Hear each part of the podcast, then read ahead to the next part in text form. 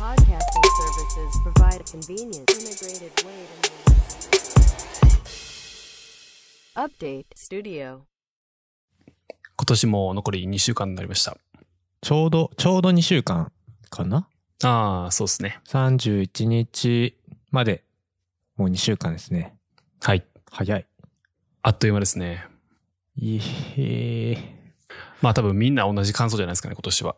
そうですね。おそらくほとんど、やっぱ早く終わったって感想がやっぱ多くて、会社行ってもやっぱそういう声の方が多いですね。いつもよりやっぱ早いなって言ってます。この、でも何があったかもわからんからね、ありすぎて。ありすぎてわかんないですね。はい。引き続き、大変な状況には変わりないんですけど。なんか今日もね、いっぱい出てましたね、ニュースで。昨日か？今日か、はいちょっと忘れちゃった。今日ですね、今日か。800何人とか、小池さんが、あのー会見、夕方されてて、見てました、それを。あ、本当ですか？はい。なんか年末年始、コロナ特別警報みたいな。えまあ、とでも、緊急まあ、き宣言？気をつけてくださいねって話だと思いますけどね。要約すると、気をつけて、気をつけてねってことですよね。はい。年末は、なかなか外出するのが難しそうですね。そうですね。あのー生まれて、この方、人生の半分ぐらい一人暮らししてるんですけど、はい。年末はなんだかんだ言って、こう、実家に帰るっていうのをやってたんですけどね。はいはい。今年は、まあ多分それはしない感じになると思うんですけど、うん。まあかといって、何もできないですからね。年末はいつも実家帰られてたんですか？ああ、そうです、そうです。今年はやっぱり予防のためにというか、感染症ね、予防のために帰らないっていうですけど、ことですかね。はい。でも、例えばじゃあ年末年始を京都に過ごすから、初詣は伏見なり行くかとかも、そんな、そんな言うてる場合ちゃいますからね。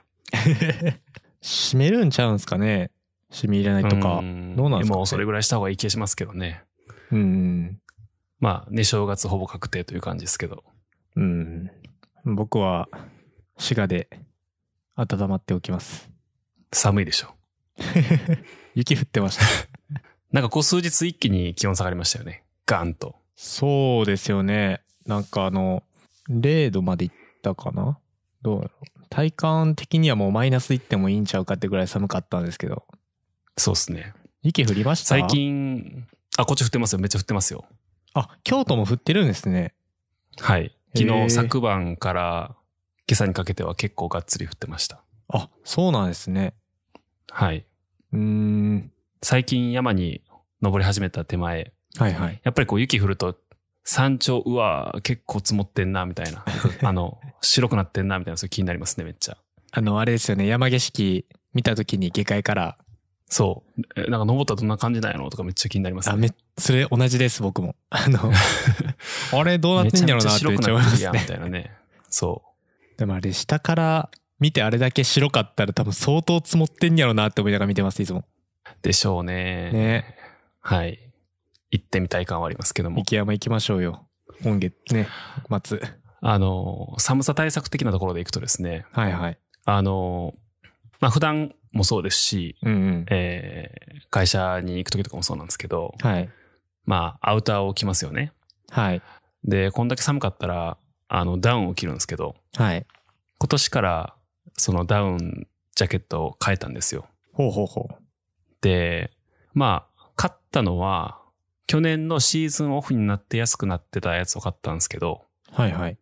ずっとあの、ノースフェイスのパープルレーベルっていう、ちょっと、あの、街着っぽい感じに落としたノースフェイスのレベルがあるんですけど、うんうんうん。そこのブラッシュドロングセローっていう、ちょっと丈長めのダウンジャケットを着てたんですね。はいはいはい。で、それ結構長いこと着てたんで、そろそろまあ、へたってきたし、変え時かなと思って、うんうん。で、まあいろいろ見てたんですけど、あ、これがいいなと思ってたやつを買ったんですね。えーっと、ウールリッチっていうブランドのアークティックパーカーってやつなんですけど、ウールリッチっていうブランドなんです。それはもう全然、ノースフェイスとは関係なくってことですよね。はい。アメリカの、あの、アウトドアブランドなんですけど。あ、でも日本の販売はゴールドウィンがやってんのかな？ウールリッチって言ったら結構レディースものが結構出てきましたけど、ああ、かもしれないですね。まあ、それのアークティックパーカーってやつを買って、えーっと、一昨日ぐらいから来てるんですけど、あ、これか。ファーついてます？うああ、そうです、そうです。ーん。あの、まあ、ここ数年ずっとカナダグースとか結構流行ってるんですよ。あのー、なんやろ。ロゴが北極かなんかのやつですか、ああ、そうです。腕のところにワッペンがついてるやつですね。ああ、はいはい。よく見ますね。で、あれちょっとでもね、シルエットがタイトすぎて、うんうん、うん。なんか、り廃りやりそうやなみたいな感じが個人的にあって、うーん。あと結構みんな着てるんで、被るのもあれやしな、みたいなところでウールリッチのやつ買ったんですけど、なるほねこれがですね、あったかいんですけど、ちょっと暑すぎるんですよね。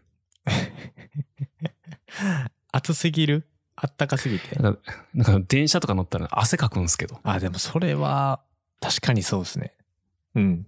まあ、あったかいっていう触れ込みがあったんで買ったんですけど、はい。いや、すごいな、これ、みたいな。構造が違うんですかね。なんか。多分ね、入ってるダウンの量がすごくて、ええめちゃめちゃパンパンなんですよね。結構でかいんですかね、これ。ああ、そうですね。ただあの、表面がなんかこう、シックスパックみたいな感じになるタイプのダウンではないので、なるほど。あの、スッてさらっとしてるような感じですね。そうです、そうです。ただ内側はかなりモコモコですね。うーん。なんか、根本的な疑問であれなんですけど、ダウンとフェザーってあるじゃないですか。はいはい。あれって、なんか違いって、ダウンの方が厚いんでしたっけ？フェザーがそんなになんでしたっけ？割合？そうそうそうそうそうそうそう。ダウン何割、あのーフェザー何割ってやつですよ。フェザーは、えっ、とね、羽の、はい。なんていうんですかね。あの、し羽って芯があるじゃないですか。うんうんうん。あれが、フェザーですね。あのー時々ピュって出てくるやつですよね。そうですね。で、ダウンは、多分その芯がないやつああ、。だと思いますす。あの、綿毛っぽいやつですね。あ、そうそうそう。タンポポの竹みたいなやつですね。うーん。で、ダウンの方が、あの、空気が含める量が多いんですよ。おうほうほうほう。なるほど。そうそう。あったかいんか、はいそうしたら。はい。ただ、なんかダウンってやっぱ偏っちゃったりするんで、うん。結構それを綺麗に詰めたりとかするのは難しくてっていういろいろ難しさがあるらしいんですけど、ああ、なるほどな。割合が大事っていうのは、それが理由なんですかね。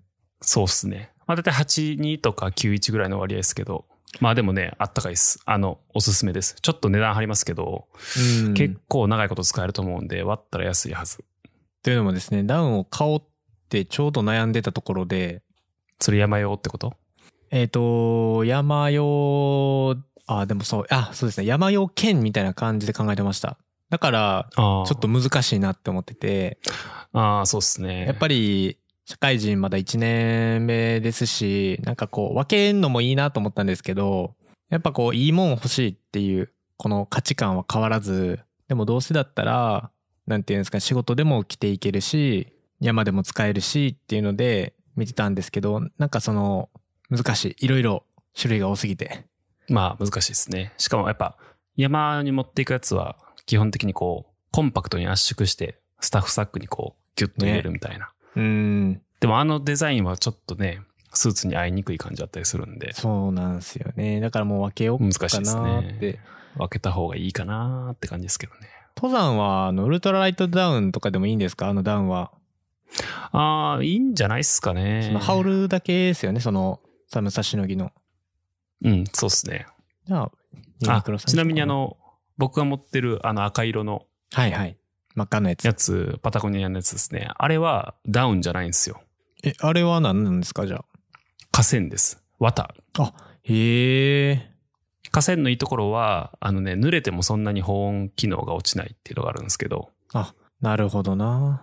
ダウンはもう濡れるとダメですね。一気に死ぬって感じで。あ、じゃあ結構、登山の場合だと、河川の方がいいのかもしれないですね。まあ、それはそうかもしれないですね。あの、何を取るかっていう話だと思いますけど、逆うんに、やっぱり河川はダウンと比べて、保温性は低い。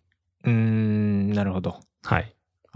で動きやすいのも河川なんですね。これちょっと今みんななんか、あの、山系っていう サイト見ながら 見てたんですけど。うん、まあ、多分そうかな。まあ、一応一旦ありますって感じですね。はい。うん。多いな。まあでも、ダウンはいいっすね。あったかいっすね。こういう時期助かります。うん、ちょっとね、さすがに大阪も寒いっすわ。さて、えーっと、先に気になったところでいくとですね、はいはい。えー、ツイッターのリツイート機能が戻ってきましたというのがあります。ほう。あれ？なくなってたんかいって話なんですけど、リツイートってできてませんでしたっけ？えっとね、あのーアメリカ大統領選がありましたよね。はい。で、そこで、まあ、リツイートってこう、ワンタップで情報が拡散されてしまうっていう、まあ、その手軽さがある一方で、はいはい。あの、誤情報が過度に拡散してしまうっていうのもあってですね。うーん。なので、あの、リツイートしようとすると、あの、リツイートって普通になんかその人がこんなこと言ってますっていうリツイートと、うんうん。それに対して一個コメントを入れれる、入れてから、あ、はいはい、はい。あの、リツイートするっていうクオートのリツイートがありますよね。あったあった。ありまで、したデフォルトで。で、デフォルトで、あの、クオートになるようにっていう仕様変更があったんですよ。ああ、それは、はい。確かにそうなってましたね。はい。で、あれで何も入れずにリツイートって押すと普通のリツイートになるんですけど、うんうん。まあ、それを一段かますことによって、人が情報を拡散するときに一瞬思いとどまってくれるのではないかっていうツイッターの見立てですね。はいはいはい。やったんですけど、まあ実際、なんか、なんなんていうんですかね。あんまり効果がなかった。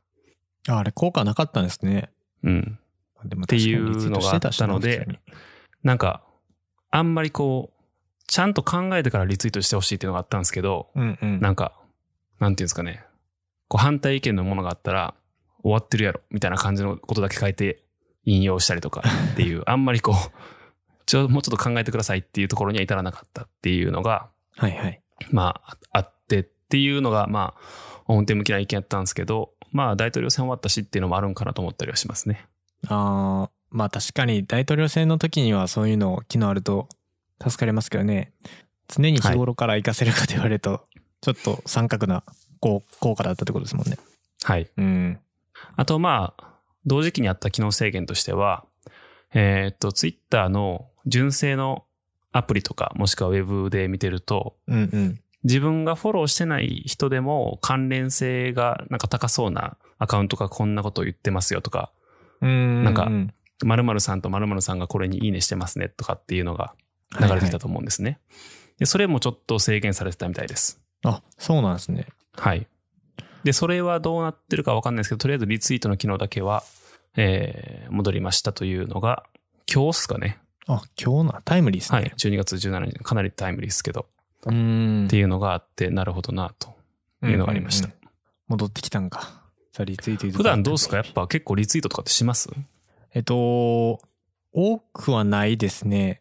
リツイートすることは、ほぼほぼないと言っても過言ない。なんかこう気になってるニュースとか、自分がアンテナ張ってるこうエンタメ作品とかは、その記録するためにリツイートを僕はするっていうふうに決めてるので、なんか、あんまりあれですね、こうむやみやったりこう、いい、いいなと思ってリツイートするっていうことはあんまなくて、これはちょっと自分のその、ツイッターのツイートの欄に残せておきたい。振り返った時に自分がどういうリツイートしてて、それは何かしらのこう自分の興味価値観に沿ったものをリツイートしてたので、こう量産的にするっていうことはないですね。まあ僕も結構、まあ、ちょいちょいリツイートでもしてはいますけど、そんなにないかな。結構なんかね、ニュースとかを一時ソース、まあ一時ソースじゃなくてニュースサイトの投稿とか、うんうん。エントリーを、えーっと、コメントをつけて流すっていう方が割と多いですね、僕は。ああ、そうですね。福永さん、それが多い印象を受けますね。うん。昔からなんかそのスタイルですね。うん、こう自分のコメントみたいなものをつけて、スラッシュで区切ってタイトルと URL 貼るっていうのが多いですね。うん。これって、ちなみに、いつ頃からやってるんですか？この、引用率、引用じゃないですけど、このコメントつけてリツイートするっていうのは。10年前ぐらいじゃない？ま あ初めて、ずっと。はい。まあ、そりゃそうか。当時はね、なんか、そういうスクリプトを書いてたりしました。ええー、すごい。え、スクリプト作ってたんですか？ウェブサイトを見てて、そのスクリプト走らせたら、ツイッターの投稿の画面が開いて、うんうん。で、えっと、その記事のタイトルと URL が出てて、その頭にスラッシュが入って、文の一番頭にカーソルが行くっていう、そこにコメント打って投稿って押したらそのままあの投稿できるっていうスクリプトを作ってた時期もありました。今はもうね、純正、純純正というか、あの OS にインテグレートされた機能で共有って押したらその画面がパッと開くじゃないですか。そうですね。はい。当時はなかった時期もあったので、えー、そうなんや。え、なかったんや。今はもうなんかあんまやってないですけど、なんか大学生の時とかって暇じゃないですか。まあ基本ね、時間多いですから。なんか一日、下手しい100件ぐらいツイートとかしてましたよ。当時は。暇やなとか、まあ、見返したら思いますけど。100件ですか結構もう毎秒、毎、とか毎分ぐらいでつぶやいてたってことですもんね。ほんまに。そんな時間あったら他なんかせえよって話ですけどね。なんでそんなにツイートをしてたんですか？なんかあるんですか？理由が。いや、でも当時結構ツイッターなんかもっと面白かったですけどね。ああ、ちょっと意味ない違うんですね。ツイートもしてましたね。なんか。うーん。あの、今と昔とでやっぱ違うんですね。文化が。うん。まあでも若かったのもあると思いますよ。多分あ、今でも多分月曜日とかってなんか、あの、学校行くんだれとかっていう投稿する人って結構多分いると思うんですよね。なんか寒すぎて学校行きたくないとかね。はいはい、はい。多分そういうノリでやってた気がします。ああ、なるほど。本当にこう、ツイートですね。つぶやくっていうために。うん。うん。はいはいはい。なんか意味があることはつぶやいてなかった気がする。なんか、いつかの放送でありましたね。その、意味ないつぶやきのこと。なんとかです。何でしたっけ？フクロウの話。ああ、そうそうそうそう。あの、12時に夜方ってつぶやくやつ そうそうそうそうそういう、そういうやつです。もうめっちゃ面白いあれ。どういう文化なんやろうと思った？若かったですね、その時は。あー僕はね、今週、まあ先週からのタイムリーなところで言うと、チェーンソーマンがね、終了しまあ、した。終わったの？マジで？ジャンプの方は終わりまして、あああー、そうですか。まあ、いろいろ本気って言ったらいいんですかね。あの、2020年。結構ね、終了する漫画多かったなっていう印象強くて、まあ、鬼滅の刃とかもそうですもんね。そうですね。なんとかロス、まあ、鬼滅ロスとか、あと一部では、あの、約束のネバーランドっていう、うん。最近映画化もされたんかな？とかもあったし、ハイキューも、あのバレーのやつですね。ハイキューも終わったしで、結構ね、あれはどうですか？えーっと、なんだっけ？呪術廻戦。呪術廻戦はまだ終わってないですし、あ、まだ終わってないですか、はいあれね、僕もあんま見てないな。終わたら読もうかなと思ってるんですよね。あ、終わってからね。うん。まだね、ジャンプで普通に続いて、まあでも結構クライマックスなんかな。どうなんやろ、うん。あれなかなかでも面白いらしいですね。そうですね。結構面白いって聞きます。まだ、あの、見れてないので、これから見ようかなとは思ってます。うん。あチェーンソーマン終わったんですね。そう、チェーンソーマン終わっちゃって、あのー結構チェーンソーマンロスがもうバズってましたね。僕もあの、でもね、最終回すごく良かったです。シンプルに。あ、それ言わないでくださいね、まだ。もちろんです。もちろん言わないですし、あのー毎年ね、宝島書館から、この漫画がすごい2021。これ今回今年のやつなんですけれども、男編1位がチェーンソーマンでしたね。ああ、まあでしょうね。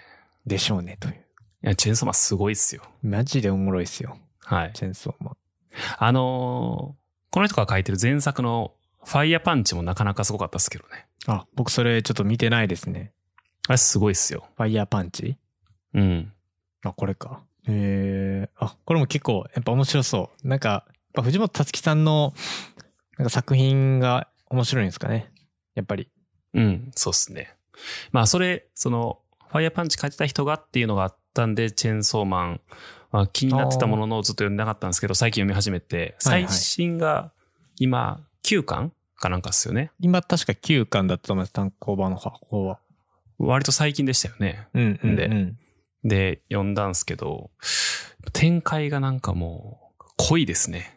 一冊のなんか中身が。いや、濃すぎますね。うん。で、しかもなんかあと、1巻か2巻ぐらいで終わるんですよね。これ。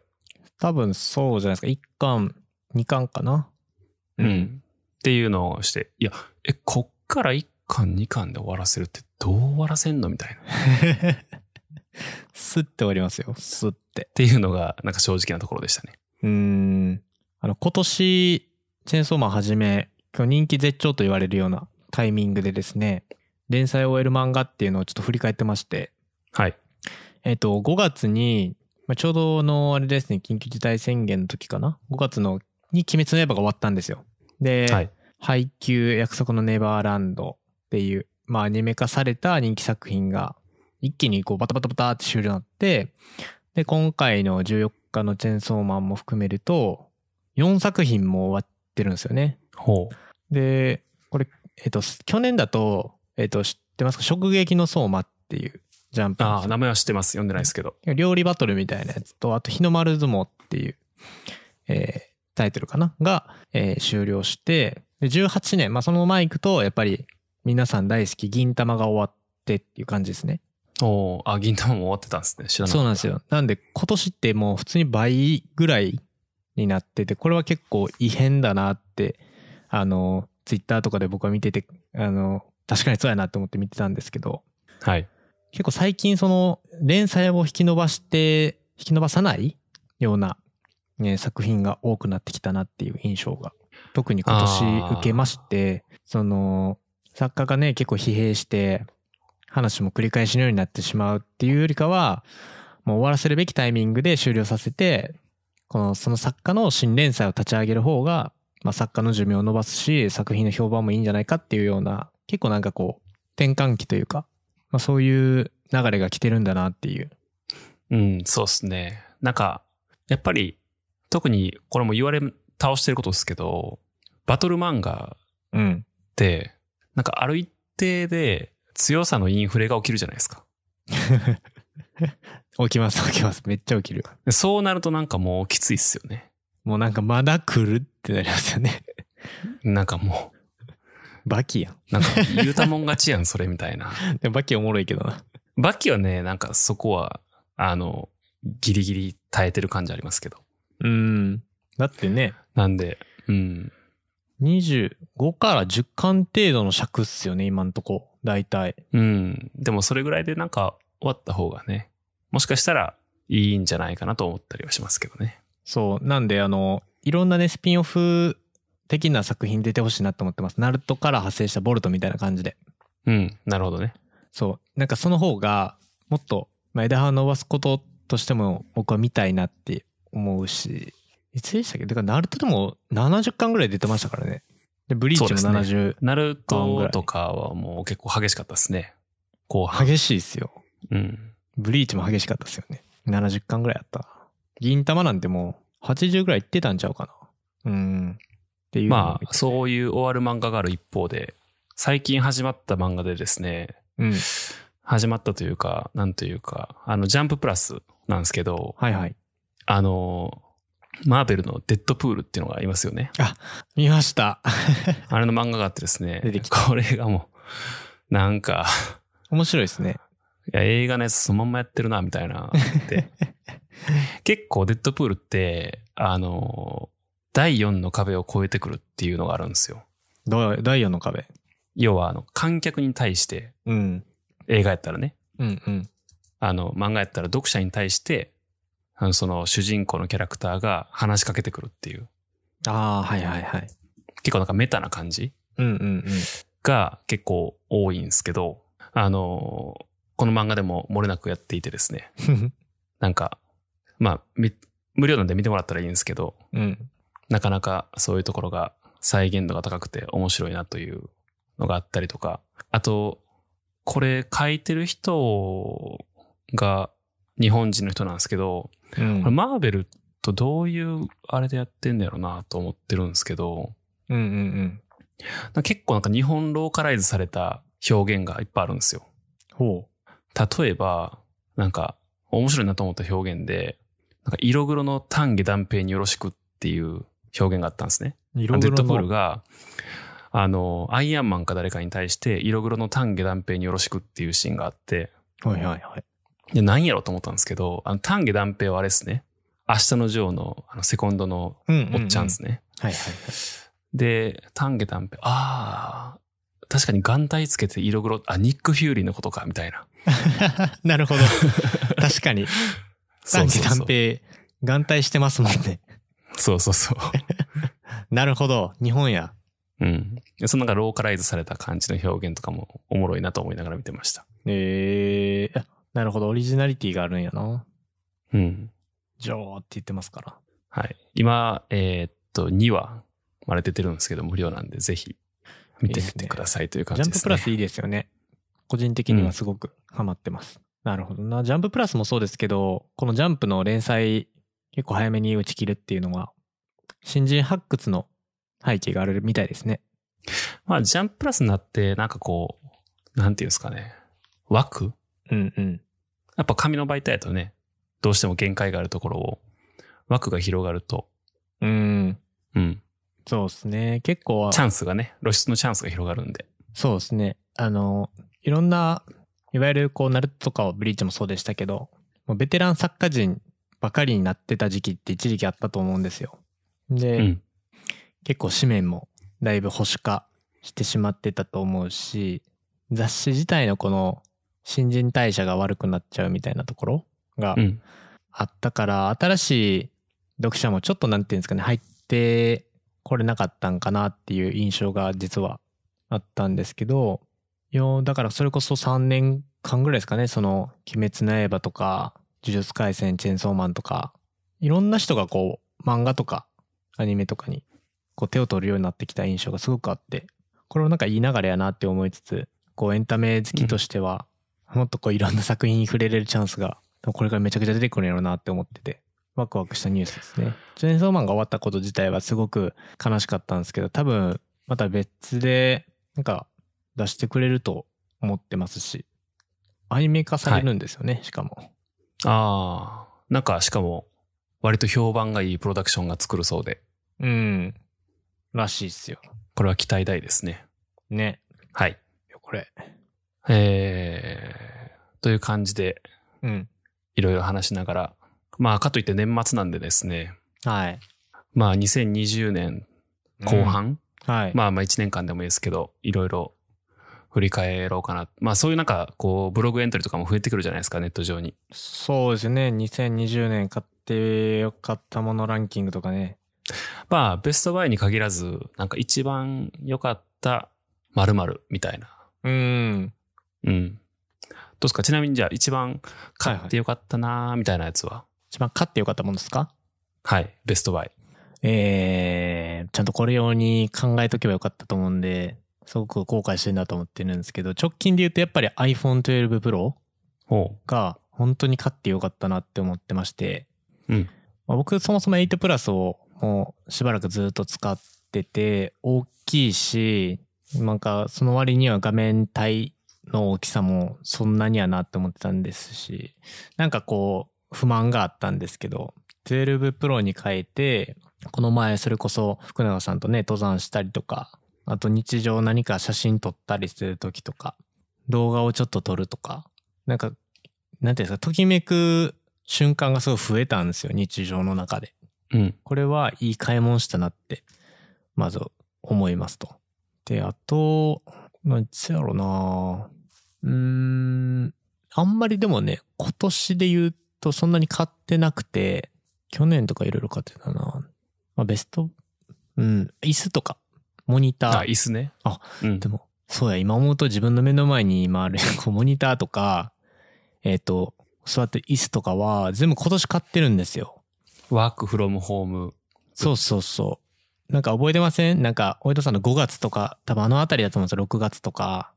あの、うんなんか、10万円何に使えますかみたいな話、確かしてたと思うんですよ、ね。ああ、はいはいはい。そうっすね。なんかあの時以来かな、そっからは本当に何か大きい買い物っていうか、まあ、継ぎ足し消耗品とかは買ってたんですけど、それ以外では、あまり物としては買ってないですし、体験自体にもやっぱりお金が使えなかったご時世だったので、うん。そういう意味では、直近は iPhone、あと椅子とか、過去で言うと椅子とか、モニターとかかな。僕で言うとそれぐらいですね。2020買ってよかった的なところで言うと。僕もでも iPhone 12 Pro は良かったなと思いますね。すごく。うん、やっぱそうっすよね。うん。なんか、ずっと iPhone と Pixel をずっと2個持ってたんですけど、はい。まあ、ピクセルはカメラ用だったんですけどね。うんうん。まあ、iPhone 12 Pro 買って、ああ、もうこれはこれでいいなっていう風になりました。カメラも含めて。これはこれでいいな。いや、そうなんですよ。なんかもう、うん。カメラにだからやっぱ2個、携帯つけて2個持つのはね、めんどくさいですね。完全に。やっぱ2個面倒ですね。はい、めんどくさいです。もう車用と自分の携帯。これ2個で十分ですね。iPhone 12 Pro 以外はあります？あのー、6月ぐらいになんか、上半期で良かったです、これっていう話をしてた時に、はい。ちらっと話をしてて、なんか、その上半期良かった時には、エスプレッソマシン買って良かったっすよみたいな話をしてたんですけど、はいはいはい。えー、それでなんか、ちらっとは言ってたんですけど、えー、コーヒーグラインダーですね。そうや、新しいの買ってましたね。コーヒーミルグラインダーですね。めっちゃ便利なやつ。思いますね。はい。マッツァーミニエレクトリックってやつです。うーん。まあ、そ、そんなに、そんなにそこになんか投資をするかと言われると多分全員が全員そうじゃないと思うんですけど、満足度は高かったですね。デザインも含めて。うーん。まあ、あと結構、エスプレッソ入れるときのなんか味への貢献度はグラインダーが一番高い気がしますね。あ、そうなんですね。はい。狙った流度に細かく調整して均一に引くっていうのが結構なんか大事な気がします。僕もあの、電動ミルはあるんですけど、あの、デロンギの、なんか、はいコーングラインダーかな、うん。結構やっぱあれに変えてから、あ、そう、実は変えてたんですけど、あれに変えてから、結構そのエスプレッソの、えっと、クレマの立ち上がりとか、味みたいなところの変化が感じられるんですね、やっぱり。そうっすよね。やっぱあの、大事ですね。あの、うん流動、大事だと思います。粗さ？はい。うん。うん。特にやっぱエスプレッソはそうっすね。あれはなんでなのなやっぱ圧が均一にかかるからなんですかね。うん。あのーなんか、エスプレッソマシンでだいたい9気圧ぐらいでこう出すと思うんですけど、その気圧に対してやっぱ必要な、あの、流度ってあると思うんですけど、はいはい。まあそこをちゃんと出せるかどうかって話ですね。うん。フィルターの場合は、なんかある程度雑くてもいい気がするんですよ。確かに。確かにそってれ言ったら。なんか怒られそうな気がしますけど。あでも、なんかエスプレッソの方がシビアな気がしますね、それは。あードリップコーヒーも、あの、美味しくなりましたよ。均一にやっぱなったからかな。まああと何より楽っすよね、電動の。めっちゃ楽っす。あの、入れて、その間にお湯も沸かして、なんなら、調子いい時、なんかこう、服ももうそのままスーツに着替えて、ちょうど終わるんですよ。めっちゃいい。ね。めっちゃいい。結構、やり始めの時って手び、手の手動のミルでこう、ゴリゴリ弾いてて、はい。いや、これが、この回してる感じがいいんすよね、とかって思ってましたけど。いや、もう普通にめんどくさい。あのも、毎日入れるようになってからですね、やっぱり。毎日うん。入れると、やっぱり時間的効率を求め出すようになってきたりして、電動を見るの方がありがたいなってなるし、むしろこう、うんそうっすよね。ちょっと変化が欲しいなっていう時とかは、手動の方が、なんか楽しみが伸びるというか、コーヒーをたしなむ楽しみが増えるっていうことでは、一ついいのかもしれないですよね、手動も。そうっすね。うん。あとは、えーっと、バックパックなんですけど、はいはいはい。僕が普段山登るときに使ってるやつあるじゃないですか。あの、山と道でしたっけ？はい。山と道のミニってやつなんですけど、あれはなんか最初は完全にデザインで買ったんですよ。あ、そうなんですね。機能性とかじゃなくて。うん。そもそも別になんか登山する気もなくて、なんかイケてる感じのバックパック欲しいなと思って、あ、そうなんや。そうそうそう見つけて、ああ、これめっちゃかっこいいやんと思って、はいはい。で、京都にそれを、うん、なんていうんですかね、直、直営みたいな感じで売ってる店があったんで、そこに行って買ったって感じなんですけど、はいはい。で、それを買って、よくよく調べてると、あの、もともと登山用のカバンですと。でもっと言うと、あの、UL 用のカバンですと。あー。ああ、なるって何それって感じで調べていくと、ああ、そういうジャンルがあるのねっていうのが分かって、ああ、ほなやろうってなったんですよ。へえ、あ、そっからが始まりなんですね。そう。で、やったらよかったんです。いいじゃないですか。やったらね。いや、マジでそうっすよ。やってよかった。そういう意味では結構ベストバイではありますね、これは。結構珍しいですね。そのものから入って体験に、なんかこう新しいのに行くっていう。うん。全然こう一生とまでは言わないですけど、あれですね、若い子らがノースフェイス買って、実は登山用のブランドやでって言われた時の、ええそうなんやってやつとちょっと似てた。うん、そうっすね。僕、だってノースフェイス本当に今登山するために買ってるし、そうだね。本当にでもファッションとかじゃなくて。ノースはなんか、一部まだね、あの、街着でも全然いけるからね。そうなんですよ。それがね、僕ちょっと嬉しいんですよね。もう、うん。最、そこ普段あんまり着ないファッションなんですよ。このノースフェイスみたいな、こう、なんて、アウトドアブランドのファッションうん。みたいな。うんどっちかというと、こう、もっとゆったりしてたりとか、こう、だるっとしてちょっとモードっぽい。いやつが多かったもんね。はい、多くて。まあ、考えなくてもいいし、適当に合わせたらそれっぽくなるし、いいなと思ってたんですけど、あの、機能性、やっぱ重視じゃないですか。登山の、やっぱ服なんで。やっぱこれが、最近ちょっとこう、思考が変わってきたというか、プラスされて、なんか、外でアクティブにちょっとランニングしたいなとか、あと、もうちょっと徒歩の時間が15から20分ぐらいあるときは、ノースフェイス着ようって、なんかなるんですよね。やっぱ動きやすいからなんですかね。まあ、それもあると思いますね。あとなんか結構タフに使っても大丈夫やろっていうそう。ね、信頼があるじゃないですか。あとやっぱこう、防風とか、なんか、うん。防滴とか、あの安心感すごくって、特に今、この時期は風冷たいけど、あの、ノースのパーマウンテンパーカー着て、外回りするあの心地よさ、半端ないですよ。うん。コートって重いじゃないですか。ちょっと、この外回り用のコートって言ったらいいんですかね。うん。ノースフェイスめちゃくちゃ軽いし、でもあれで商談行くとカジュアルすぎるからどうしようってなるんですけど、やっぱ折りたためてちコンパクトにできるし、うん。カバンの中そのまま入れて、その時には体あったかいし、みたいなんで、めっちゃいいなと思いながら、みんなこれにしたいのにって思ってました。まあでも、中にね、空気を含めない分、いや、確かに、暴風にはなりますけど、まあ体の中は寒いけどね、確かに。もうね、ヒートテックでカバーしてます、そこは。ああ、そっか。はい。普段はもうこれで行こうと思ってました。あとはそうですね、ベストバイじゃないですけど、うん。ベスト、ベスト〇〇みたいな感じですよね。ベスト、どうですか、ベスト映画とか。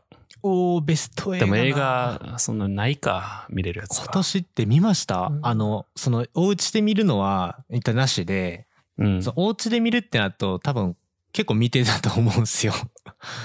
まあそうね。結構見た。映画館で見たのって、本テネット。当に、あ、テネット、あ、そうですね。福永さんテネット見てましたね。これ映画館行ったの本当ここ最近だけなんでね、鬼滅の刃とか、うん。まあ、鬼滅の刃なんじゃないの？じゃあ。あと、糸か。あの、糸、糸っていう映画見に行ってたんですよ。うん。でも普通にあの、邦画を、邦画を映画館で見に行ったのが超久しぶりやったんですよ、その糸見に行った時。ちょっと思わず、まあ、泣いちゃったぐらい良かったなって思ったら、もうそんぐらいの記憶しかないですね。ああ、でもなんか家で見たのも合わせたら、あれじゃないかな。ハーフオブイットじゃないかな。あ、ハーフオブイット良かったですね。あれ本当良かったなうん、あれもめっちゃ感動したな、確かに。うん。ハーフオブイットよかったっすよね。とあれかなスタンドアップコメディアンめっちゃ見てた。ああ、ジョー・ローガンとか。そう。めっちゃおもろいし、めっちゃ勉強になるし、あれ最強ハッサンミハやな。ンシとかハッサンのやつがめっちゃ見てたな。うん。面白いね、あれね。とは謎にもう一回マインターン見てたし、あ、旧作ね。そうなんか旧作見てましたね。なんかこう、何見てたやろっていう。旧作ゴールデンウィークとかにゴッドファーザーとか見ましたけどね。ああ、懐かしい。やはりあれは良いですね。長いけど良いですね。ね。あの、ジョン・ウィックも見てたかな、それで言うと。あの、あれ？キアヌ・リーブスのやつ。そうそうっす。ああ。でもよかった。面白かったし。でもベスト、何やろな。ベストむずいな、映画は。いや、まあ、ハーフオブイットじゃないですかね、僕個人的には。うん。テネットもね、面白かったですけど、うん。まあ、そうかな。ハーフオブイットかなベ。ストにはならずと。と、なんだろうな。結構音楽聴くんですけど、はいはい。ベストのアルバムはアルバムね。1975ですかね。いいですね。あれ、あの、福永さんに教えてもらって、初めて知った。まあ、あれ多分一番聴いてましたね。なんか Spotify が、あの、1年間のリワインドみたいな、あなたは一番これを聞きましたとかあ、教えてくれるんですよ。ね。うん。あれで、あの、ダントツ1位でした。よく聞いてた。アルバムなアルバムで聴かんくなったな。まあでもそれ最近っすよ。最近の、あの傾向。うんそれ。は、あの、誰かしらっていう意味ではなくて、全体的な傾向で。そうですよね。なんかプレイリストで聴くか、うん。単発で聴いて自分のプレイリスト作っていくかっていう形で自分の好きな。アーティスト以外ではあんまりアルバム聴かないですね。僕は結構原理主義者なんで、アルバムで聴いてしまいますね。こうアルバムのアルバムで聴かなければっていう、なんかこう、脅迫観念がある。世代間。どうなんだろ世代間。なんかアルバムで聴くのって、その、なんていうんですか、プレイリストとかのね、のを聞くのとどの、やっぱ違いは、一番何が違うんですかね？う。ん、なんか違いはあるのかないかはわかんないけど、まあなんかベストアルバムとかあるじゃないですか。はいはい。シングル、ヒットシングル寄せ集めました的な。ありますね。あれはあんま好きじゃないんですけど、なんかまあアルバム作るときって、多分アーティストは、なんかどの曲を何番目に持ってきますかみたいなのを結構考えると思うんですよ。うーん。で、シングルカットされてない曲とかも、こういう位置づけでとかっていう、なんか意図があると思うんで、うんうんうん。なんかそういうものを感じ取りたいなというのはありますね。なんかストーリー性があるのはやっぱアルバムですもんね。そうですね。あれはいいな。まあうん、最近はそうじゃなくなってるのかもしれないっちゃ知れないですけどね。あ、なるほどね。なんかちょっと変わってきてるんですね。うん、もっとさっき言ったみたいな、なんかこう、曲順とか全体の構成とかに意味がある、コンセプトチックなアルバムって、結構昔はたくさんあって、なんか、ピンク・フロイドのダークサイド・オブ・ザ・ムーンとか、ビートルズのサージェント・ペッパーズとか多分そんな感じなんですけど、うんうんそういうのがなんかあんまり評価されなくなってきているうん。うんんんっていうのはあったりするんですよね。なんかローリング・ストーンズの、あのー偉大なアルバムランキングみたいなのあるんですけど、うん。そこでそういうコンセプトチックなアルバムの順位が軒並み下がっててみたいなのがあって、うん。まあ、めんどくさいんでしょうね。そんな長いこと聞いてられまへんっていう。まあ確かにそうなんですよね。多分。そうなんか、それなんですよね。まとめてこう、ゆっくり聞くっていうのが減ってるというか、うん。それが大きい、まあ多分ね。音楽の聴き方は自由なんで、なんかそれを、そんなつまみ食いは良くないみたいなことは言わないですけど、でもなんかそういう感じになってんだやろうなとか思ったりしますね。うん。多分、あの、僕とは結構、バイナルで音楽聴いたりするんですけど、はいはい。あれって A 面と B 面があるじゃないですか。途中までい、なんか最後まうんうんで、片面最後まで行ったら裏返さないといけないんですけど、はい。多分それを念頭に作ってる人は多分なんか A 面と B 面にも意味を持たせているのではないかとかほう。詮索したりしますね。ほうほうほうほだからなんかあのアルバムの B 面がいいとかね。う。ん。A 面はこういう曲になっていて B 面はガラッと変わってこういう感じになるとか。あ、結構細かいですね。はい。そんな、多分、多分みんなそんな暇じゃないと思うんで。うん、確かにな。あんまりゆっくり聞かんくなったもんな。今年の2020は、でもそんな感じですかね。買ったもんとか、見たもんとか、体験したことで言う、体験とかありますか ?2020 で。よかった体験。体験ね。まあ、結構物買ったりとかで通じるところは多分あると思うんですけど、僕で言うとやっぱ登山とかが体験的には良かったなってめっちゃ思いますね。彩色じゃないですか。やっぱり。僕の場合は。あー、試してましたもんね。うん。あー、でもそれで言うと、だから2020、僕はね、朝の歩行瞑想ですね。うん。散歩をああ、そういうの、そういうの。うん毎日、こっち来てもするようになって、やっぱね、心の調律が整うんですよね。すごくい今年はね、それが結構なんかテーマでしたからね。い。ね、うまく、こう、日々の生活を送る上で、心と体のバランスをいかに取るかみたいなのはね。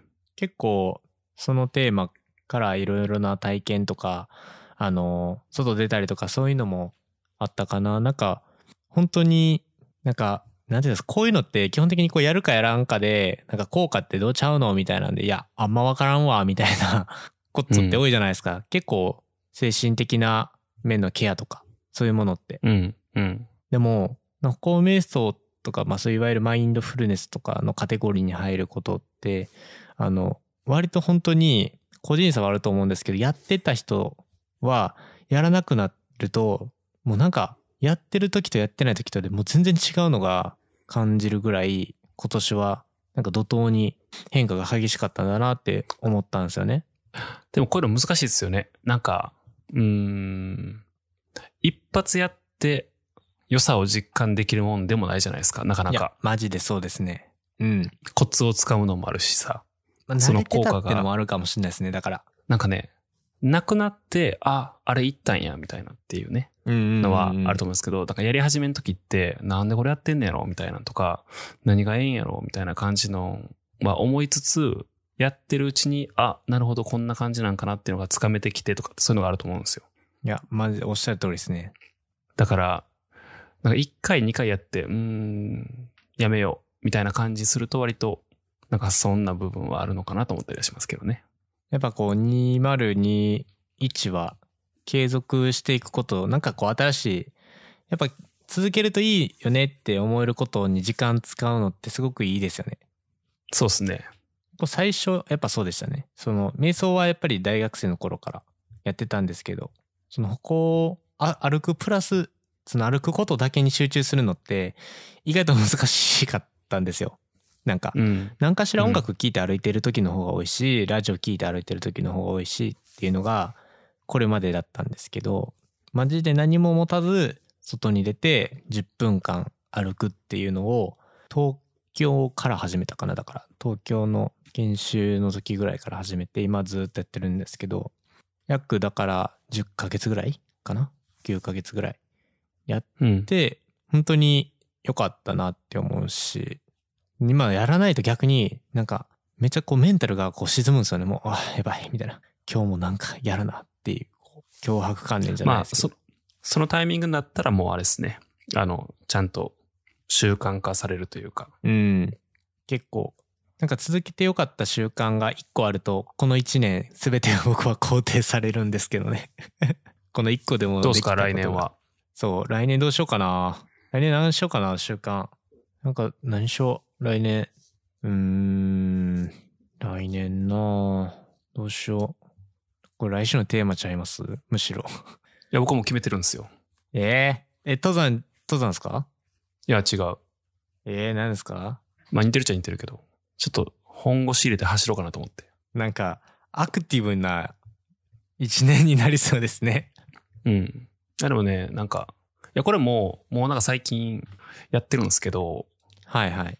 夜とか朝とかね、走るのやってるんですけど、まあ割といいのではないかという感触はありますね。あ、ランニングですか？はい。結構ね、あの、長めの距離ですね。うーん。8キロから10キロぐらい。8キロから10キロ？結構やな。うん、結構ですね。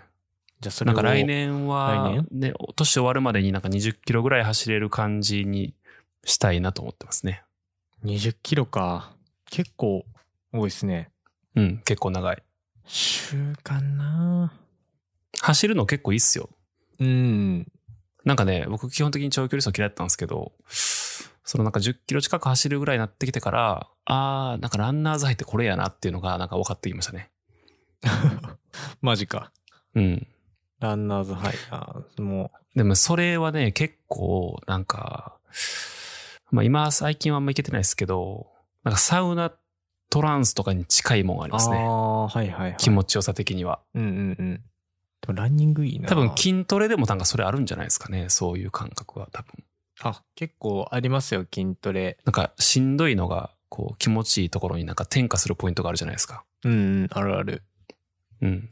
それがあるとなんか結構そこまで行くと継続的に続けるモチベになるんちゃうかなと思ったりしますけどね。一個の指標ですよね、それ。うん、習慣。化できてるような。それないとでもきついっすよね。なんかやるインセンティブがないから。そうです。なんかやること自体が目的になりだすところがいいんですよね。うん。なんかのためにやるって最初思いながらいろんなことやるんですけど、意外とそういうのって続かなかったりすることの方が多いと思っていやー、そうだと思いますよ。健康のために走りますとかって多分きついと思うんですよね、それ。きつい。アウトプットがなんかなかなか可視化されへんし、その実感もなかなか得られにくいし、みたいな。